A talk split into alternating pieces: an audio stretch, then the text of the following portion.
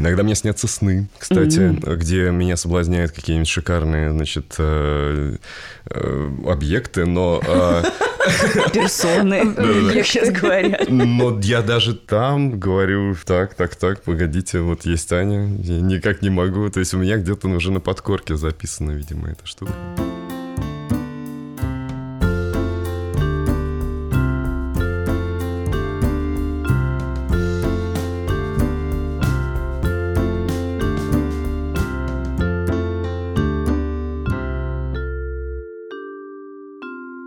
Всем привет! Это подкаст Норм. Меня зовут Даша Черкудинова. А меня Настя Курганская. У нас сегодня, наконец-то, жизнерадостная и жизнеутверждающая тема. Мы говорим сегодня про любовь. Мы столько уже говорили в прошлых выпусках про расставание, про одиночество, про всякие жизненные драмы. Вот сегодня, наконец, поговорим о том, как это, когда все хорошо. Ну, с нюансами. С нюансами, да. Но, в общем, сегодняшний выпуск про то, как пары, которые живут вместе много-много-много лет, сохраняют любовь друг к другу, гармонию, в общем, сохраняют свои отношения целыми и невредимыми. Как у них это получается? Три пары расскажут свои истории. Нам, конечно, с Настей из нашего опыта кажется, что их это просто космос. Да, что они уже вечно вместе. Да. Одна пара вместе 11 лет, вторая 14, а третья 24. Да, надо, наверное, сказать, э, по каким критериям вообще мы выбирали героев для этого выпуска. Мы с Дашей подумали, что мы хотим найти людей, которые были бы вместе не меньше 10 лет, при этом нам хотелось бы, чтобы это были люди, в общем-то, нашего поколения. 30 плюс-минус, 35, ну, в общем, вот какого-то такого возраста. Да, не а, наши родители. Не, не наши родители, и тем более не бабушки с дедушками, то есть люди, для которых брак, например, да, это не золотой единственный стандарт отношений, а осознанный выбор. То есть которые вообще-то всю жизнь жили с мыслью, что жениться не обязательно, иметь одного партнера не обязательно, можно расставаться, можно разводиться, в этом нет ничего страшного. Но, тем не менее, все они они в разные моменты своей жизни сделали именно такой выбор остаться с тем человеком, с которым они вместе уже так долго.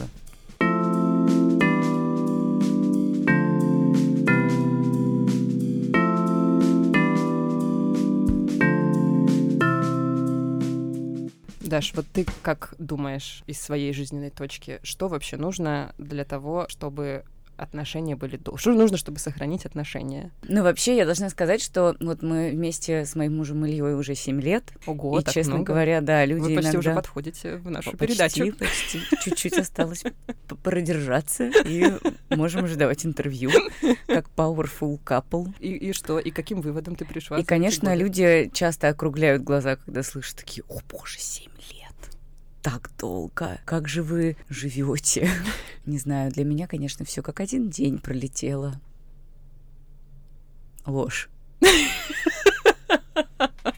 просто ложь. Не знаю, я хотела бы сказать, что, наверное, нужно друг с другом говорить и обсуждать какие-то сложные вещи, но мы на самом деле очень мало с Ильей обсуждаем какие-то чувства и какие-то сложные вещи. Я бы, наверное, сказала, что нужно друг другу очень хорошо подходить, но я, честно говоря, не верю тоже вот в эти магические матчи. Но, может быть, я верю в какой-то матч насчет темпераментов. Илья мне прям подходит по темпераменту. Он не вспыльчивый, не гневливый, не орет. Я, мне очень сложно с такими людьми. Но при этом э, у нас довольно разное мировоззрение, и мы довольно по-разному смотрим на некоторые вещи. Не будь у меня этого опыта, я бы, наверное, сказала бы, что ну, нельзя так жить с человеком, с которым ты не согласен по каким-то базовым вопросам феминизма например. По вопросу феминизма. Ну да, да ну или, Илья куда более патриархальный, чем я. Ну слушай, не хочется делать никаких спойлеров, но у меня после интервью со всеми этими тремя парами, которые сегодня услышат наши слушатели, сложилось впечатление, безусловно, это люди, у которых были в отношениях кризисы, как и у всех пар. У всех пар бывают кризисы, бывают моменты, когда хочется расстаться, бывают моменты, когда вы друг друга не выносите и так далее. Но у меня создалось впечатление, что по итогам вот всей этой работы над отношениями, которую, конечно, все эти люди проводили, и они об этом расскажут, это все равно люди, которые, клишированно скажу, это все равно люди, которые подходят друг другу. Если бы они чуть меньше все друг другу подходили, каждый из этих пар конкретно, то, возможно, вот какая-то работа, парная терапия, еще какие-то вещи, о которых они будут рассказывать, может быть, не так бы сработала. Но видишь, я, видимо, верю в какой-то матч. Но матч это же матч это же не только про то, что вы должны подходить друг к другу по каким-то интересам или качествам. Это какой-то чувственный матч. Может быть, это как раз матч темпераментов или mm-hmm. что-то такое. Но интересно еще, кстати, что они все очень юными начали встречаться, наши герои. Ну, они вместе прошли какой-то путь, и, может быть, они просто сейчас стали друг другу очень хорошо подходить, потому что они как бы проросли друг в друга и стали похожими в каких-то вещах и в каких-то рассуждениях. Возможно, и так, да, конечно, опыт скрепляет отношения. Короче, мы что-то не нашли священного Грааля. Да, его сложно найти. Но я не знаю. Я, разговоры я, э, получились э, интересные. Да, я допускаю, да, что я как это. Я знаю, что я ничего не знаю, как говорится. Я в последнее время, я раньше думала, что я э, хорошо говорится. разбираюсь. Как гласит народная мудрость, знаю, что ничего не знаю. В общем, я раньше думала, что я очень хорошо все понимаю в романтических отношениях, мне все ясно, и я знаю, как себя вести. А сейчас я понимаю, что я ничего не понимаю. Поэтому я с удовольствием послушала наших героев, восхитилась ими. Теперь хочется, чтобы это могли сделать и вы, дорогие слушатели. Мы записываем этот выпуск при поддержке винного сервиса Invisible. Invisible — это сервис, который помогает делать выбор. На сайте Invisible вы сможете найти сеты, состоящие из э, нескольких бутылок вина разного или одинакового. Например, там есть питерский сет, сет на сложных щах. Питерский сет — это что такое? Это 6 бутылок за 7 тысяч рублей, две бутылки красного и белого, игристое и портвейн. Захотелось. Честно говоря, да. Э, если вам тоже захотелось, заходите на сайт Invisible, оформляйте покупку и с промокодом NORM вы получите скидку 500 рублей на первый заказ. А кроме скидки еще и два восхитительных бокала специально для вина. Ну, не прелесть ли это? Потрясающая прелесть. Бегу заказывать.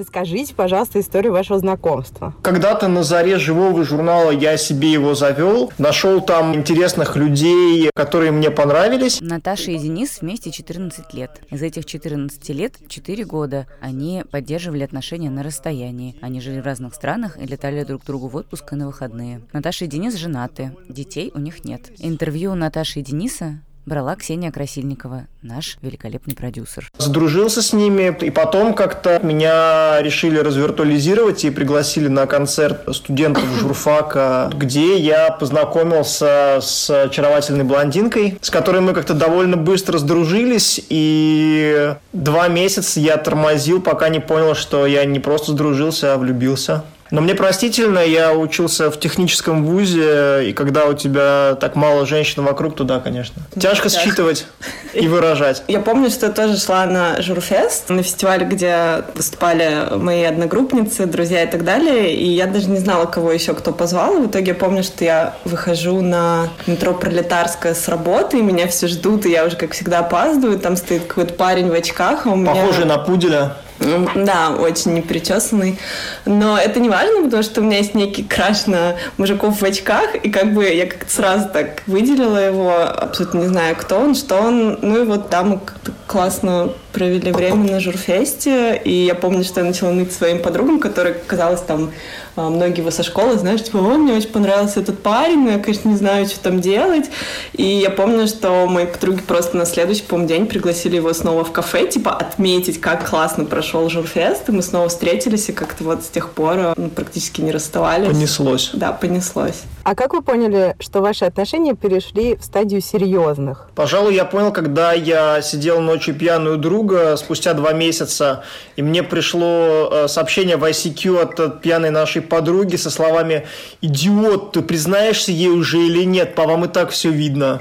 Ну да, я человек, который во всем сомневается, и типа Денис ничего официального не говорил. То есть мне было вообще непонятно, что происходит. Я, как всегда, как я люблю делать, ныла своим подругам об этом, и они в итоге, мне кажется, как-то подтолкнули его, что нужно, ну, все-таки немножко что-то сказать. Но нам было очень мало лет еще сейчас, мне кажется, нам было очень мало лет, то есть мне было тогда 19 лет. А тебе... мне получается 21?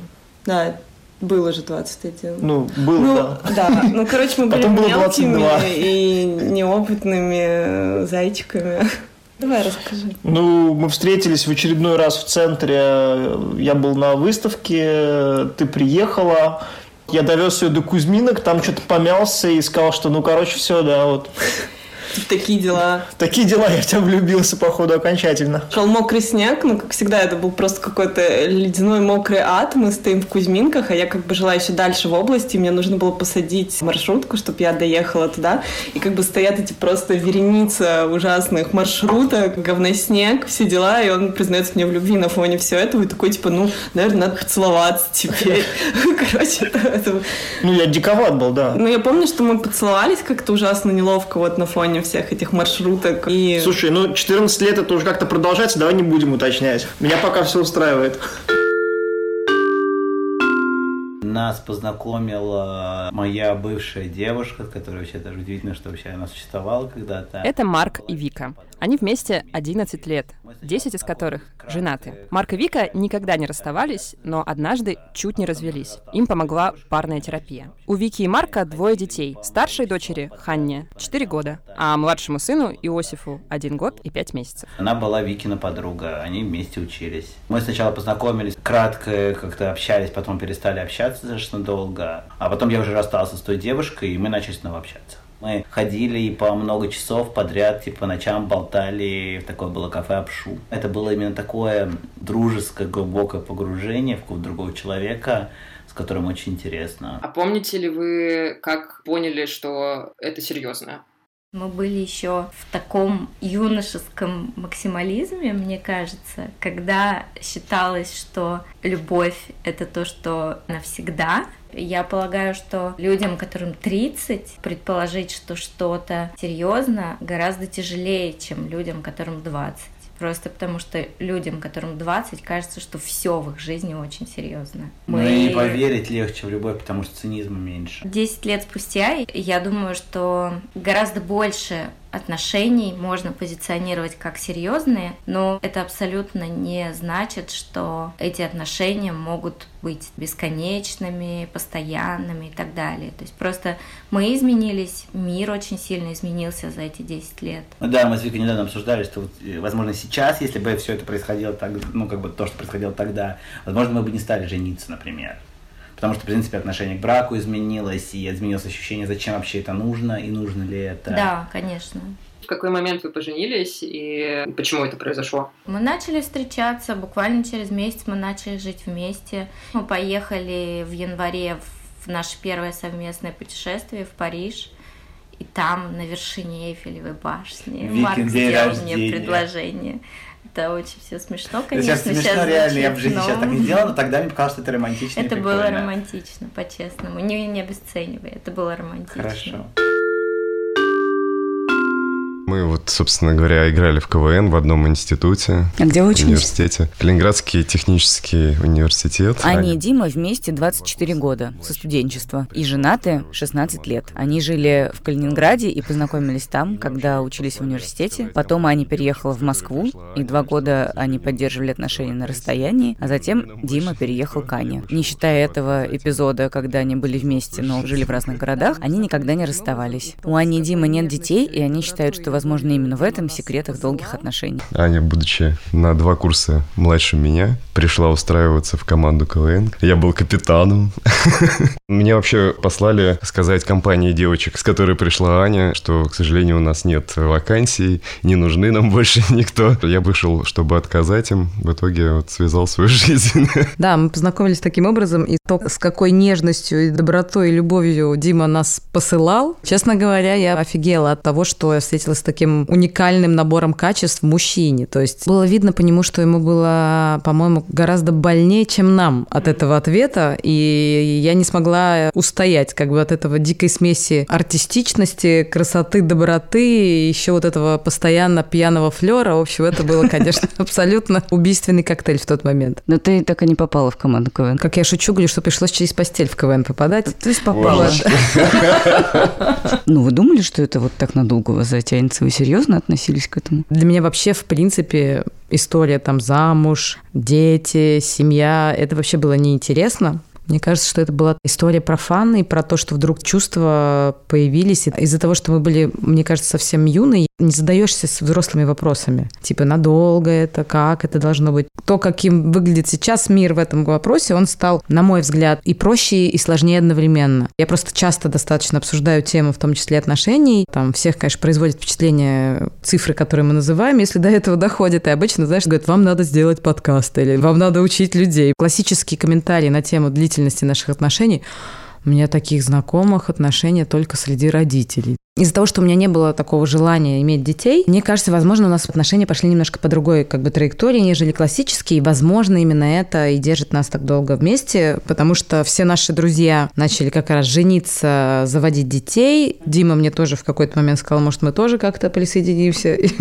Я говорю, я не готова, говорю, если тебе очень хочется you're very welcome, но не со мной. И, соответственно, как-то, в общем, эта тема из нашей жизни, в принципе, ушла как доминирующая с точки зрения «так все делают, так надо делать». Димины родители были в шоке от того, что Дима выбрал такого человека, как я, потому что я не собиралась варить борщи, вписываться в классическое представление о невестке, о жене или что-то в этом роде. Но мне удалось достаточно быстро всем показать, что достаточно бессмысленно пытаться на меня давить. Не знаю, сейчас Дима, Мы поженились-то сам... только потому, что бабушки попросили, умоляли, сказать, не доживем до, до, до этого счастливого момента, давайте женитесь сейчас. Слава богу, что мы это сделали, правда, потому что все были счастливы, наши старички, которых уже нет. Выйти замуж вообще целая была история. Только потом допетрил я, что у нас был 08-08, там mm, это вот совпало а, 8 понятно, августа, да. и это, оказывается, какой-то дикий ритуал ну, для типа... многих остальных.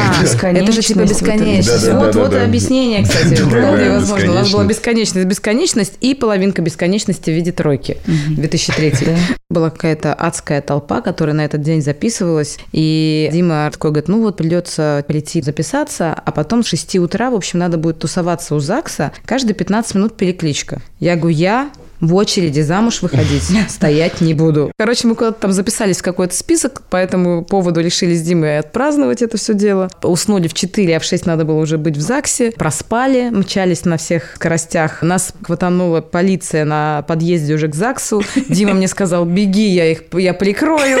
Вот, но я прихожу туда на эту перекличку, а там вообще смена власти. Там какие-то люди уже, там чуть ли не это, драки и новый список. И мы уже в этом списке типа какие-то там можем быть 45-ми какими-то. В общем, без шансов. Ваня все время так в жизни. Она сначала не желает в чем-то участвовать, ее обстоятельства в это втягивают, типа списки вот эти вот все. А потом она такая, ну ладно, так, чтобы с этим быстро закончить, надо суперсилу свою включить. Так переводится в режим вот супергероя. Значит, я прихожу, стоит толпа людей над э, каким-то маленьким столиком, за которым пока непонятно, не видно кто. И такой голос Ани такая, так, кто у меня третий? То есть толпа расходится, сидит Аня, у нее список всех, новый, который она сейчас пишет, все уже в нее верят, записывается. Это было, конечно, весело. Вы два года жили в разных городах. Расскажите, во-первых, про этот период вашей жизни. Как раз вот Ванин отъезд. Вот там за эти два года стало сто процентов понятно, что я как будто наигрался в одиночное плавание, что мне вот хочется быть с ней. И если я сейчас не поеду в Москву, то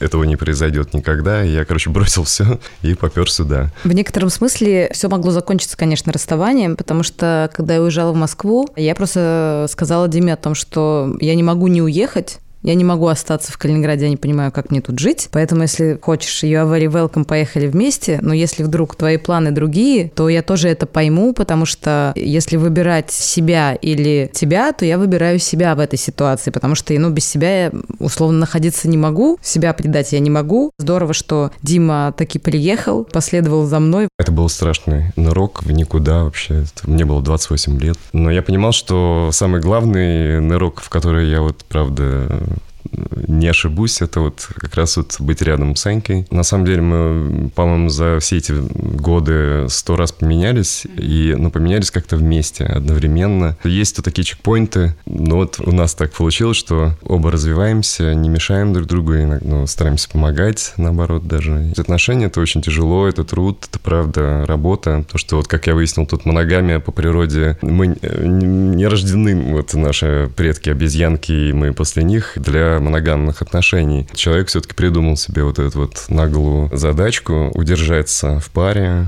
Скажем, это имеет смысл, если два человека идут навстречу друг другу. Если два человека бьются каждый день, то, конечно, смысла в этом нет никакого.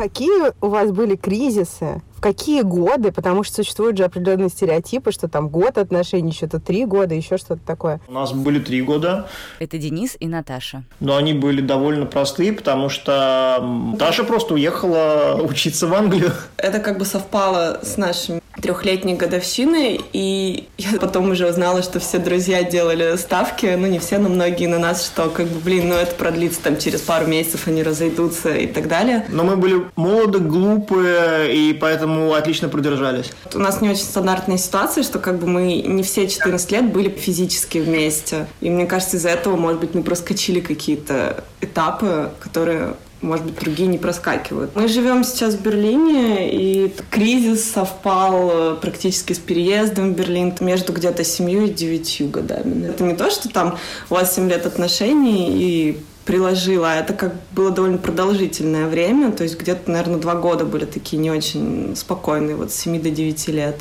И как вы преодолевали их? Как там, психотерапия, алкоголь? Да, психотерапия с моей стороны. алкоголь с моей, видимо. Ну, алкоголь тоже с моей, ну, то есть как бы всеми доступными, наверное, способами, причем я помню, что я пришла в психотерапию, на самом деле, просто разобраться с собой, то есть, ну, так совпало, наверное, то, что понимаешь, что что-то не то происходит с отношениями, тоже повлияло, но не то, что мы специально пытались спасти ну, как-то в этот момент. Не знаю, я пытался как-то спасти, когда проблемы я считал на моей стороне, допустим, семилетней, то я постарался себя начать менять. Короче, я считаю, что есть такая интересная... Да, да, иди в пень, котик. Есть такая интересная тема в развитии пар, когда один человек развивается, а второй его либо не догоняет, либо обгоняет. И вот тогда начинаются всякие терки. Так так, я где была? И вот в тот момент ты обогнала, а я не догонял. А, ну... Вот, и мне пришлось подумать, э, поломать себя, ускориться, в принципе, не жалею. То сколько мне было лет? Лет 28, я считаю, что у меня было мышление такого подростка-переростка. Просто пришлось стать посерьезнее. Ну, я могу поконкретнее рассказать. Мы начали встречаться, когда были очень юными, у нас были ванильные отношения, и это было очень мило какое-то время, но потом это стало раздражать. И Денис, казалось мне, что он был очень милый очень сильно заботился обо мне, а потом я поняла, что он просто пытается контролировать меня в каких-то вещах, Опекать, которые... контролировать, да. Да, то есть... Держать на поводке, грубо говоря. Типа того. И на самом деле, когда очень поверхностно смотришь, то кажется, что это очень мило, и все друзья такие, о боже, он такой милый, он о тебе так думает. Но на самом деле это контроль и гипер опека. То есть у нас были реальные споры, что вот я выхожу из дома, на улице зима, и мы начинаем ругаться, потому что я отказываюсь надеть шапку. И я говорю, как бы, чувак, я могу сама почувствовать, холодно мне или нет, и я с этим разберусь, но мы ругаемся прям по-настоящему. Это все очень долго копилось, копилось, копилось, такое раздражение. Потом вылилось, ну и, к счастью, у меня хватило ума понять, э, в чем дело, и начать это как-то в себе искоренять. Слушайте, а вот были какие-то важные решения для вашей жизни, которые вы принимали и относительно которых у вас возникали споры или несогласия? И как вы с такими ситуациями обходились? Можно хитрые схемы наших отношений географических составлять на карте, потому что стоило Таше вернуться в Москву, у меня уже был подписан контракт, и через три месяца я уезжал в Берлин. А, допустим, первый раз, мы, когда мы женились, то э, в Берлин я уехал спустя три дня после свадьбы, поэтому наш медовый месяц прошел у меня в Берлине, у нее в Лондоне. Ну и, в общем, в очередной раз Таша приезжает в Москву, за три месяца она находит классную работу, и тут же я уезжаю. Мне кажется, что очень сложно было решение про переезд в Берлин. Но для меня это было одно из самых сложных решений в моей жизни. Я до сих пор не уверена, что это было правильное решение. Спустя пять лет в Берлине Денису предложили работу, и как бы с одной стороны было понятно, что глупо отказываться и не попробовать пожить в Европе. С другой стороны, мне было непонятно абсолютно, что я буду там делать. И плюс это еще совпало как раз с нашим 7-8-летним кризисом в отношениях. И переезжать в таком состоянии было не очень ресурсно, поэтому мы год жили снова на расстоянии. Я не уверена, что это было на 100% мое решение переезде в Берлин. На меня очень сильно все давили. Давили родственники, которые не понимали, как бы, какого хрена мы живем не вместе, раз мы женаты, и вроде все окей. Друзья тоже не понимали, зачем мне торчать в Москве, когда я могу быть в классном в Берлине. Поскольку работа тогда казалась очень классной и интересной, то я ни в коем случае как бы считал, что ну, я не хочу Ташу тянуть, ну, торопить. И... Да, Денис как бы дал мне время в этом плане. Вот и, то есть сколько надо, столько на надо. Все. Я сказала, что я хочу как минимум год поработать на работе, которую я нашла, и подумать. В принципе, для меня это было очень важно потому что тоже отношения тогда были как бы ну, не в лучшем да. состоянии, не очень было понятно. Я поняла, что я просто не могу прям сходу, вот, э, не будучи уверенной в отношениях, взять чемоданы и переехать, поэтому как бы я очень рада, что был этот год, когда мы жили отдельно снова. Я считаю, что я пожертвовала многими, пожертвовала работой, которая мне нравилась, но я пытаюсь на это не очень фокусироваться, потому что иначе легко по любому поводу начать там винить Дениса в том числе. Ну, иногда, когда я истерю, я до сих пор могу что-нибудь кинуть на эту тему. Я стараюсь тоже на этом не фокусироваться, поскольку мы перед переездом как бы не сохранились. Вернуться уже не получается, поэтому давайте смотреть просто, как развивается.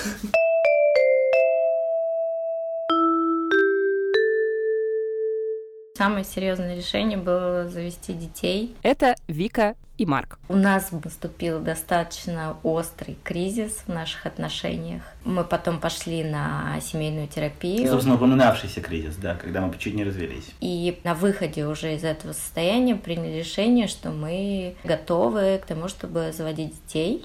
Ну, у нас просто это был чуть более сложный там с медицинской точки зрения процесс, потому что там всяким состоянием здоровья мы делали ЭКО. Оно было удачное с первой попытки, но ну, так или иначе... Это все равно довольно сложный процесс, через который нужно пройти. Речь о том, что это никак не могло произойти спонтанно, то есть именно что это было решение, дальше ну, да. как бы ну, то есть мы стороны. не такая пара, в которой там типа ребенок появляется случайно, и люди как-то учатся с этим выживать. У нас ребенок и первый, и второй это супер запланированная история с выбором удобного момента. Типа, когда удобно быть беременной, когда удобно ходить в незастегивающемся пальто, когда удобно рожать и так далее пять лет мы уже были женаты на тот момент, когда мы приступили к попыткам.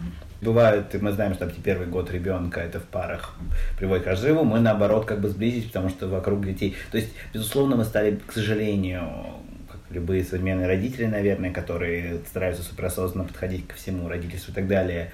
А у нас мало осталось времени, меньше как раз друг на друга но при этом мы друг в друге видим какие-то новые вещи. Ну, я не знаю, как я говорю о себе, наверное, неправильно, что говорю за Вику, о себе говорю. Я вижу в Вике новое, то есть именно как вот какая она классная мама, и как она много в это вкладывает души, и это вызывает во мне такие дополнительные какие-то грани к ней чувств хороших. Появление детей не изменило наши отношения друг с другом. Просто это переход каждого из нас в состояние взрослого ты как бы понимаешь, что ты переходишь из состояния, окей, подрощенного, свободного взрослого человека в состояние родителя, и на тебя сразу наваливается огромная ответственность. Вот он говорит, у нас между нами есть какое-то определенное расстояние, там вот оно не изменилось. Просто появились дополнительные факторы в этой как бы, геометрической фигуре. Да. Вот Мир вокруг нас стал существенно сложнее. И, и наше существование в этом мире тоже осложнилось кучей дополнительных обстоятельств. А вы можете поподробнее рассказать про кризисы, которые у вас были? Мне кажется, что это такая история очень-очень частая про то, что люди начинают отношения каждый из позиции вот всего, что там было заложено до. То есть там какой-то свой детский опыт аккумулированный, опыт каких-то там своих предыдущих историй, свои травмы, там свои победы и так далее.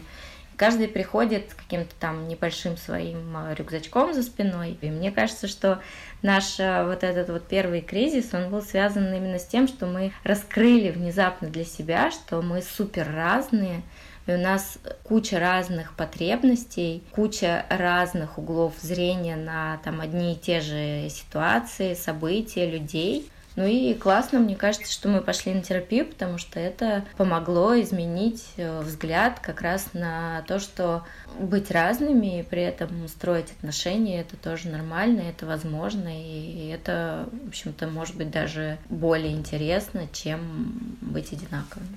Я вот тоже, да, скажу, конечно, что вообще вот как бы терапия, она очень изменила в тот момент конкретно вот какое-то такое равновесие в семье. То есть, если до этого у нас было какое-то мнимое ощущение, что вот типа как как, как вот, нам эти термины все ввели, там, догоняющий партнер, убегающий партнер, То есть мне казалось так, что я вроде как бы убегающий партнер, а потом после терапии это все изменилось, и как бы мы оба так сблизились. Текущая терапия вот разрушила то, что очень долго у меня это было, что как бы, знаешь, в отношениях вообще вот бывает такое, типа, что когда маленькая ситуация создает ощущение, что есть угроза разрыва, и вот возникло вот сейчас у меня впервые за очень много времени ощущение безопасности, что наши какие-то потенциальные несогласия, конфликты, там, Викина недовольство мной, мое недовольство Викой, это не угроза нашим отношениям.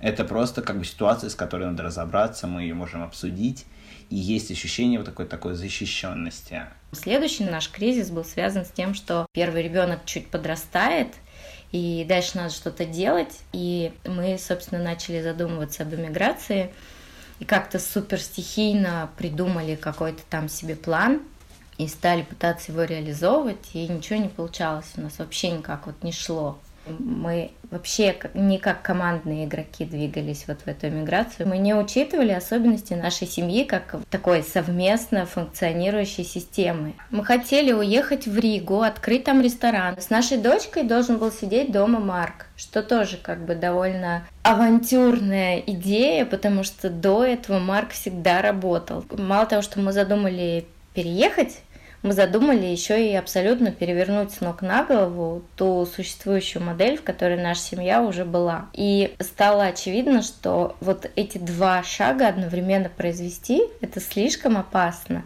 Нам повезло, что мы не шагнули в этот хаос иммиграции, а вместо этого шагнули как бы нормально в очередной виток вот терапии, да, и в ней прям вот я считаю, что это было супер ценное образование, которое мы получили именно вот в этом втором кризисе после рождения ребенка, когда мы научились смотреть друг на друга, да, и как бы видеть вот эти вот схемы, как работают личности каждого из нас в сочетании друг с другом.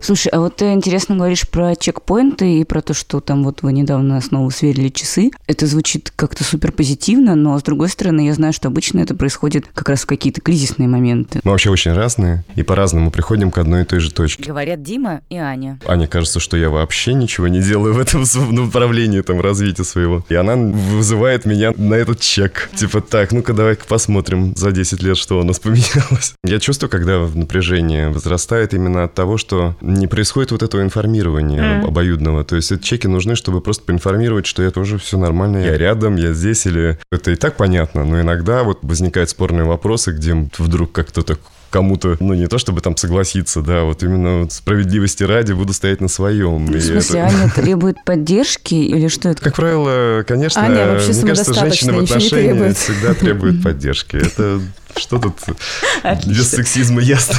Так получилось, наверное, что действительно две наши личности верят в какое-то понятие дружбы, верят в отношения. Мы там два достаточно честных человека, которым, в принципе, врать-то тяжеловато. Соответственно, у тебя в контексте нету истории про то, что можно какие-то вторые отношения за спиной там и так далее. Может быть, были бы у нас дети, тогда это, может быть, людей приводит к тому, что я не могу разрушить это. Можно придумать себе множество позитивных типа объяснений ради детей, ради чего-нибудь там еще, неважно. Или там мы не можем разменять квартиру, там и все такое. А мы здесь два человека, у которых, да, есть некий штамп в паспорте, но это, в принципе, вообще никак на нас не влияет. То есть у нас, по сути, с Димой партнерские отношения. Мы не должны любить одни и те же вещи. Мы вообще, в принципе, друг другу ничего не должны. Мы живем, пока нам это нравится, комфортно, дает энергию, вызывает классные чувства и так далее. Но без насилия, без того, чтобы как бы соответствовать представлениям, что вот так должно быть в семье. Ну, то есть понятно, что мы как-то договаривались на эту тему, но никогда не было такого, что,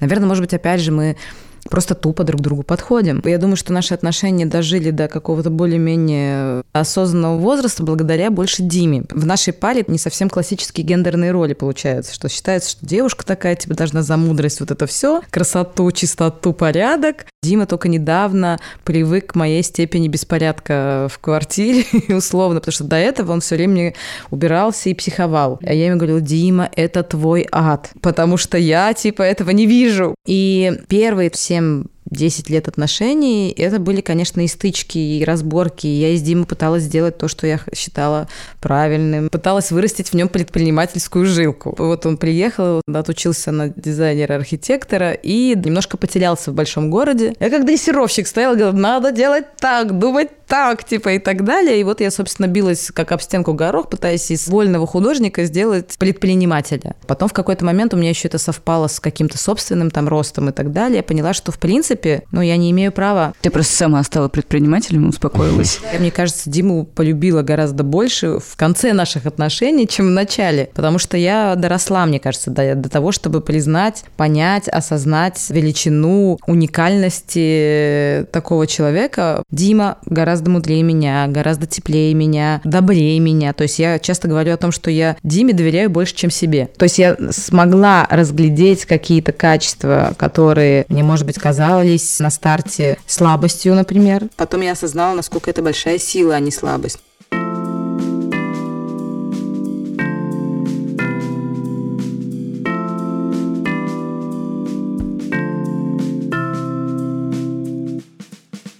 А вот вы считаете, что в отношениях должна быть романтика? Я не понимаю, если честно, что такое особая романтика. Говорят Наташа и Денис. Денис просто делает какие-то кучу вещей, которые очень трогательные. Самая последняя история, я улетала в Сочи из Берлина и летела к Победы, где не кормят на борту. И Денис, как бы зная об этом, он мне сделал бутерброды с собой. Перед хорошие тем, бутерброды, хор- да, хорошие, вкусные бутерброды. Я то заморочился. Есть, да, перед тем, как уйти на работу, то есть я еще спала, он все это мне сделал, завернул, положил в пакет, значит, для сэндвича в холодильник, написал, что типа это пычику, ну, я пычек, так меня называют в дорогу.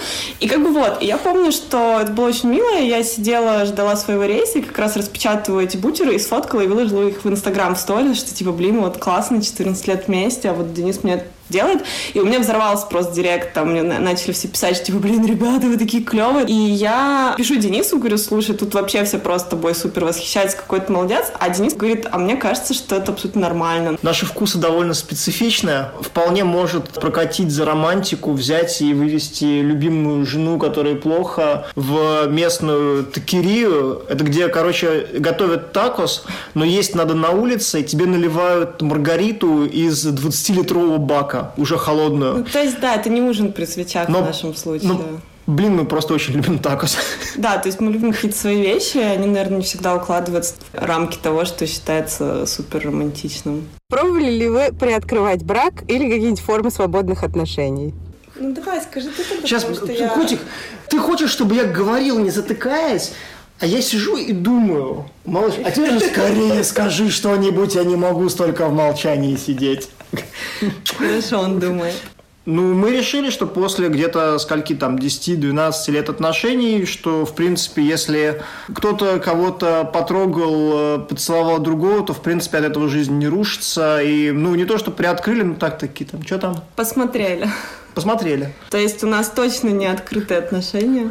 Потому что мы знаем людей, у которых открытые отношения, вот у нас нет такие отношения. Просто мы поняли, что мы находимся, наверное, не на таком открытом уровне, как бы так-то можно сказать. Не, ну подожди, вот ты сказал, что если кто-то кого-то поцеловал, то жизнь не кончилась.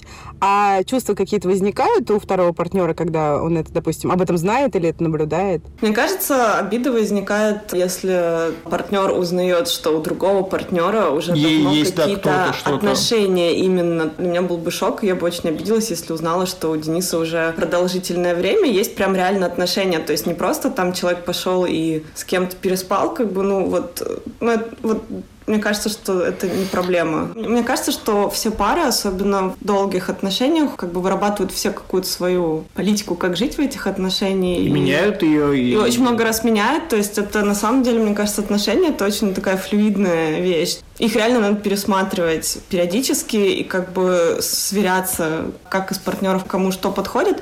И поэтому, если в какой-то момент вы думаете, что, ну, я не знаю, вы хотите каких-то экспериментов, и если вам обоим это окей, то абсолютно не важно, что думают другие. Я для себя вычислил одну из простых вещей, которые работают на протяжении долгих отношений, допустим, для нас. Время от времени совершать глупости вместе. Совершать глупости вместе, любые, э, и пробовать что-то новое именно вместе, это классно, и это намного лучше, чем если тебя что-то не устраивает, ты там заводишь какую-нибудь вторую семью на стороне. Или а ты всю жизнь хотел собаку и ходишь к соседям и гладишь чужую собаку. потому что у тебя... Потому что у тебя кот.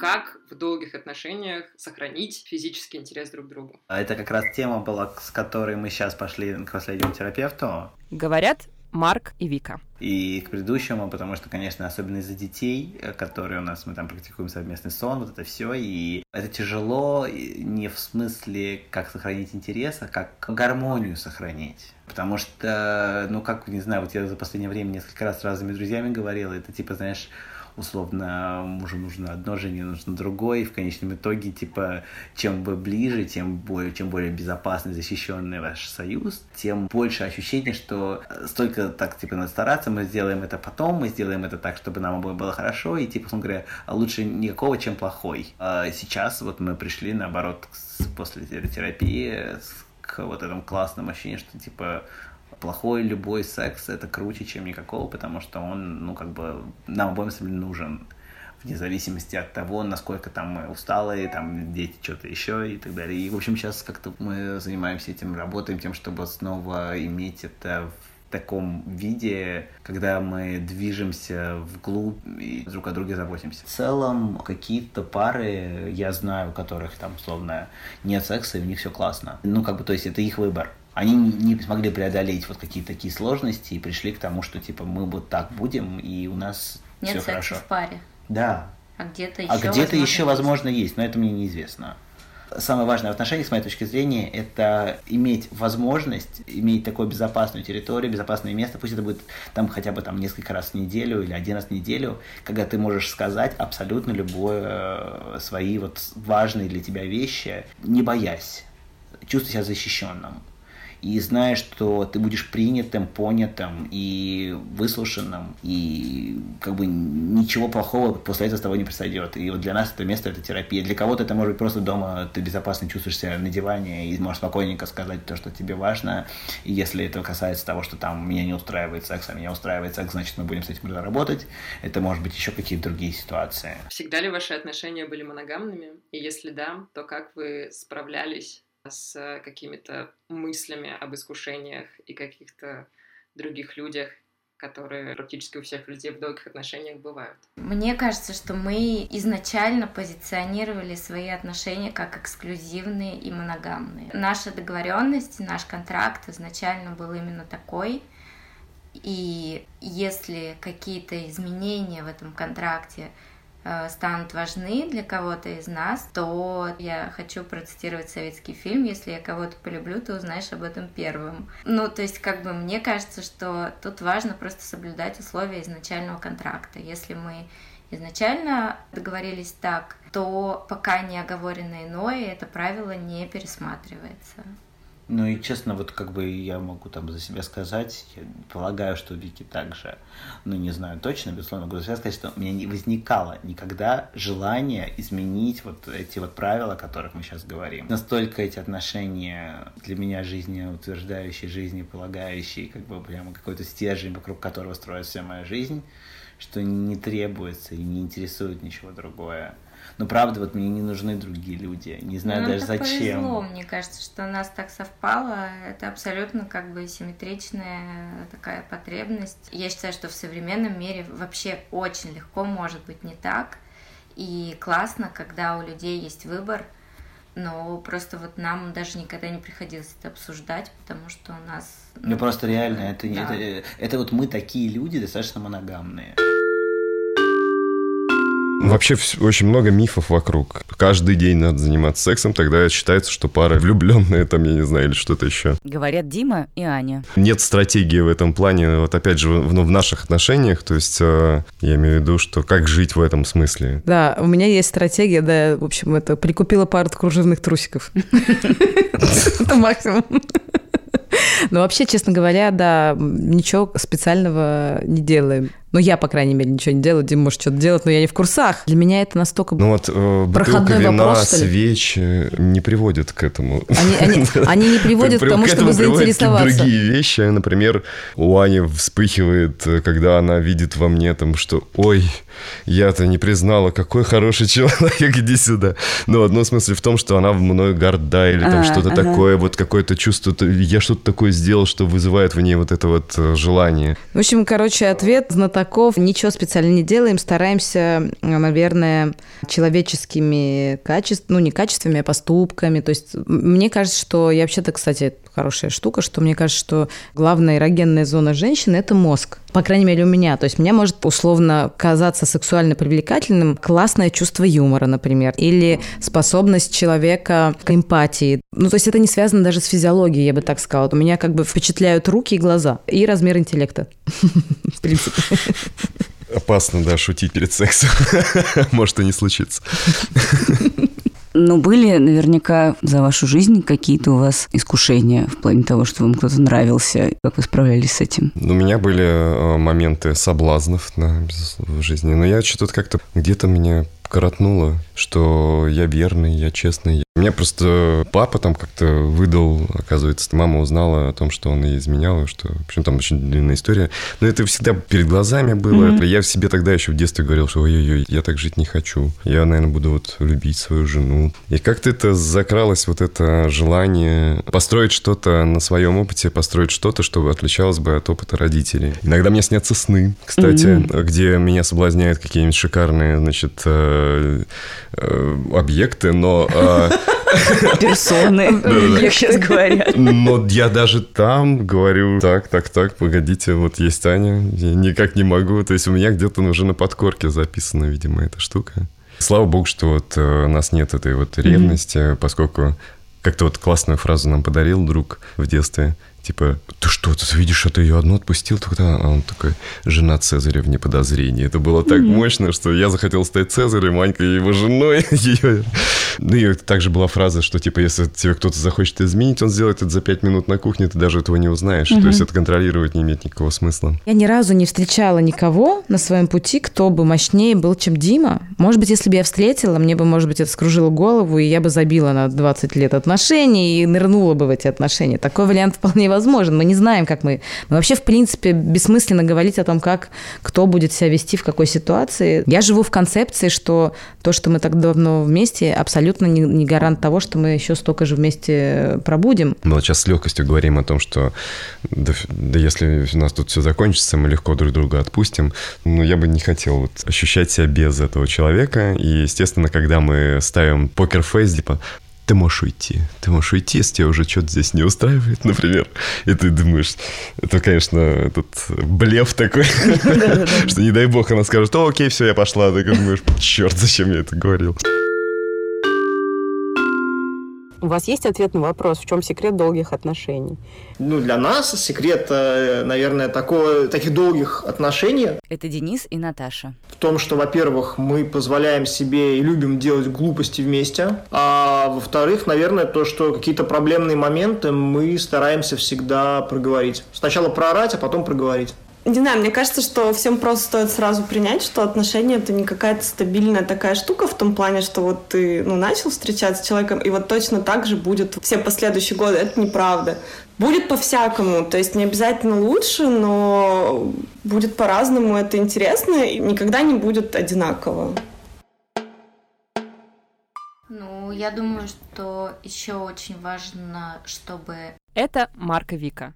Ценность отношений была очень высокая для обоих партнеров. Чтобы не было такого, что один партнер вкладывает усилий намного больше, чем другой в то, чтобы отношения развивались и продолжались. Это равно объемная работа двух людей. И в этом случае, если обоим партнерам это интересно в равной степени. Ключевой момент интересно, да, то есть как бы это не навязано там Да, откуда-то важно. извне, и там не потому что э, я должна, часики тикают, и там как же я буду одна, или там не потому что мы уже кучу времени потратили, а потому что тебе реально интересно вкладывать усилия э, в то, чтобы эта штука вся продолжалась, и тебе это интересно, и твоему партнеру это интересно, если это в равной степени интересно двум людям, то это все имеет смысл и будет развиваться. Я считаю здоровыми отношения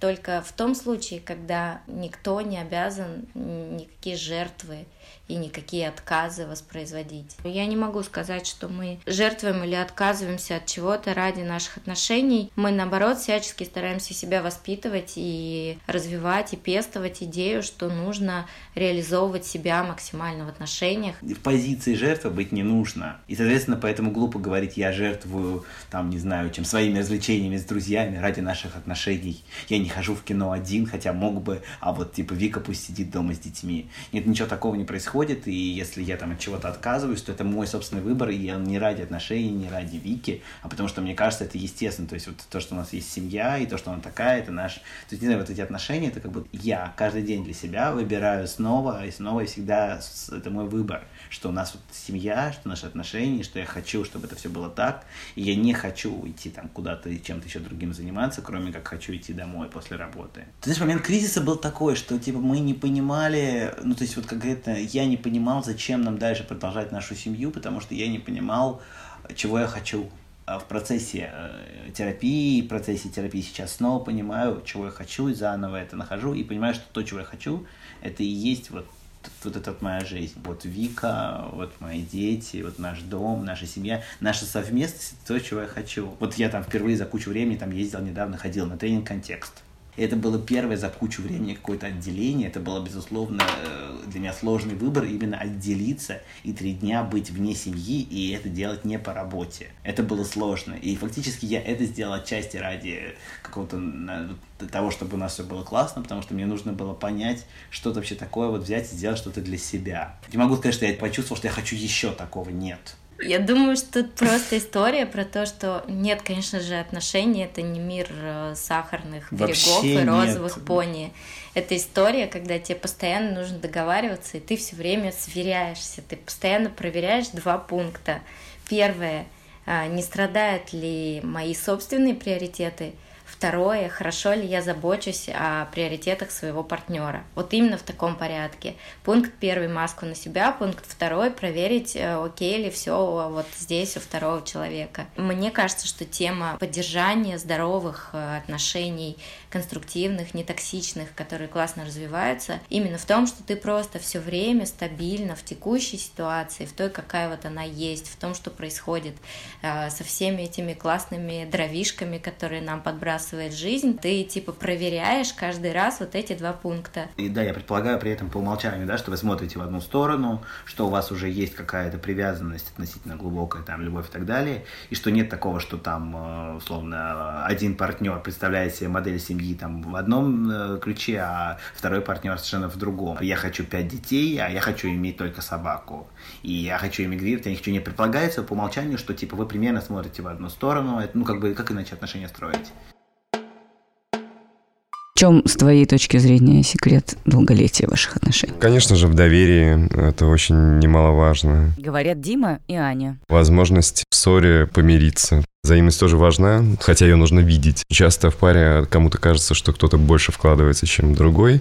На самом деле, если пара существует на, в балансе, то это значит оба вкладываются, и просто кому-то непонятно, как вкладывается второй человек. Дима нетипичный, достаточно инопланетный, часто бывает улетает, и даже мне непонятен. А я слишком, как бы у меня очень много активных качеств, которые очень часто ассоциируются с мужскими качествами. Я часто слышу в свой адрес о том, что я настолько мощный чувствую, чувствуешь, что как бы это автоматически у многих людей начинает провоцировать ощущение и дискомфорта, и уязвимости собственной. И здесь, если бы попался какой-нибудь человек, который бы таким же, как я, мощностью обладал, мы бы просто бесконечно рубились. А здесь э, мне попался человек, который мудрый, у которого сила иначе проявляется. И вот мы со своей, как бы каждый со своей силой вполне в состоянии мирно жить и договариваться.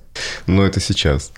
А поначалу это было, конечно, приходилось в драки в эти влезать, когда объясняешь и говоришь, я не слабый, просто можно же дипломатически договориться, не обязательно идти за это, вот за то, что он тебя сейчас обидел, тут идти ему морду бить. Вот, иди, ответь за это.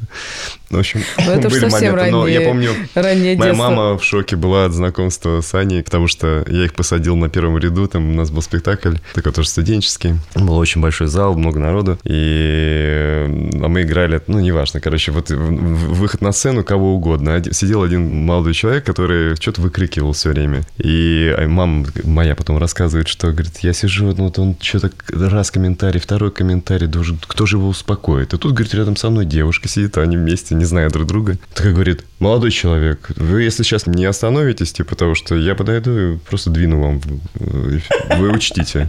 Тот такой, ха-ха-ха. И в следующий раз как раз выхожу я на сцену, так вот случилось, и он что-то отвешивает мой адрес там из одного из зала. Такой, хулиган с последней парты. И тут у мамы моей такой, я такой сижу, понимаю, напряжение растет, и вот действительно эта девочка встает, двигает ему в глаз, садится обратно и продолжает смотреть спектакль. Значит, парень сидел как этот просто в воду опущенный. И в итоге буквально через 2-3 дня был новогодний праздник, я пригласил Аньку к нам домой, и мама открывает дверь видит ее, и подкашиваются ноги. Я говорю, мама, это Аня, знакомься, и у нее еще больше подкашивается все. Кому угодно своего сыночка, но только не вот той девочки, которая глаза выбивает с первого предупреждения. Какое-то время мы просто находились рядом, но не было искры. А искра прошла вот однажды, когда мы сидим там, это у нас зал актовый огромный, где мы придумываем эту программу КВНовскую, вечер. И тут открывается дверь актового зала, заходит такая, ноябрь месяц еще такой за окном, там ночь уже такая тоже с дождем такими вбивающими шаги в пол, там дрожит паркет этот старый, значит, идет Аня, я понимаю, что-то у нее случилось. И она, значит, вот идет, ее просто наконец-то увидела эту энергию, то есть она вошла вся, вот эта молния, тучи, все с ней вот идут, а у нас, значит, на сцене в этом актовом зале, значит, пианино старое стоит, и вот она его открывает, пальто где-то тоже резко бросила в сторону. Все мы замерли, вот человек 15 сидело такие, вот наблюдала эту сцену, шаги такие к пианино, пауза, и она начинает играть лунную сонату. Боже. И такие, мол, молния с тучами. Тун, туду. Я, в общем, короче, понял, что у меня аж слеза навернулась. Думаю, так, я хочу быть рядом с этой мощной энергией. Она вот, сколько вот уже знаю ее, это не угасает, вот этот вот огонь никогда. Это классно греться у такого атомного реактора. В тот момент вот этот вот реактор был подбит, и это был как вот действительно как раненую птицу принес домой. Отогрел, откормил, отпоил. Ну, в общем, как-то, видимо, у меня включилась забота, которая вот, собственно, стала частью отношений тоже.